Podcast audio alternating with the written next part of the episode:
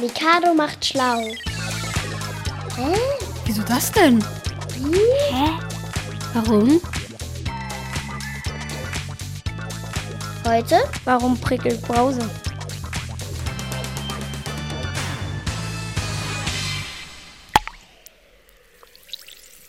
Brause gibt es in so Tabletten, die man ins Wasser macht und dann kühlen die auf. Und dann hat es ein prickelndes Gefühl und meistens ist auch Farbe mit dran. Das ist in einer kleinen Tüte und dann kann man das in Trinken reinschütten. Man kann es aber auch normal im Mund nehmen und das knistert dann so, als wenn da so eine kleine Explosion entsteht oder so. Brausepulver ist etwas Besonderes, egal ob man es als Tablette im Wasser auflöst oder sich das Pulver aus der Tüte direkt auf die Zunge schüttet. Brause prickelt, blubbert und knallt. Das fühlt sich so an, als wenn irgendwie irgendwas platzt im Mund. Also das knistert so und das ist auch total sauer und es ist halt komisch im Mund. Ich finde das Prickeln irgendwie so witzig. Das kitzelt sozusagen auf der Zunge. Aber warum ist das so? Was ist in Brause drin, dass sie auf unserer Zunge so lossprudelt? Brause besteht ja auch aus Zucker und ja, anderen Süßstoffen. Es gibt ja verschiedene Geschmackssorten. Waldmeister, Himbeere, Zitrone, Orange. Das stimmt, es ist auf jeden Fall jede Menge Zucker drin. Deshalb schmeckt Brause ja auch so süß.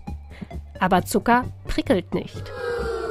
In Brause ist auch ein Salz, Natron und ein bisschen Zitronensäure. Zusammen sorgen sie für das Knistern und Knallen im Mund. Aber wie?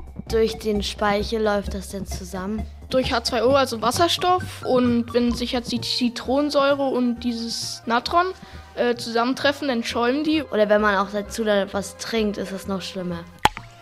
Es ist eine chemische Reaktion, die dann auf unserer Zunge stattfindet. Denn unser Speichel besteht ja zum größten Teil aus Wasser. Und wenn Wasser mit Natron und Zitronensäure in Berührung kommt, dann entsteht Kohlensäure, sagt Chemielehrerin Sigrid Hartig. Die Kohlensäure zerfällt dann in Kohlenstoffdioxid und Wasser. So, das Kohlenstoffdioxid ist das, was die Blasen macht. Das prickelt wegen dem Gas. Es entsteht also ein Gas bei uns im Mund.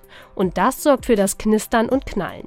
Wir kennen das in ähnlicher Weise von Mineralwasser. Auch da ist Kohlensäure drin.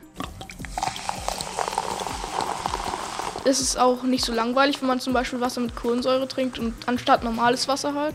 Da hat man ja auch wie bei der Brause so ein Prickeln im Mund halt.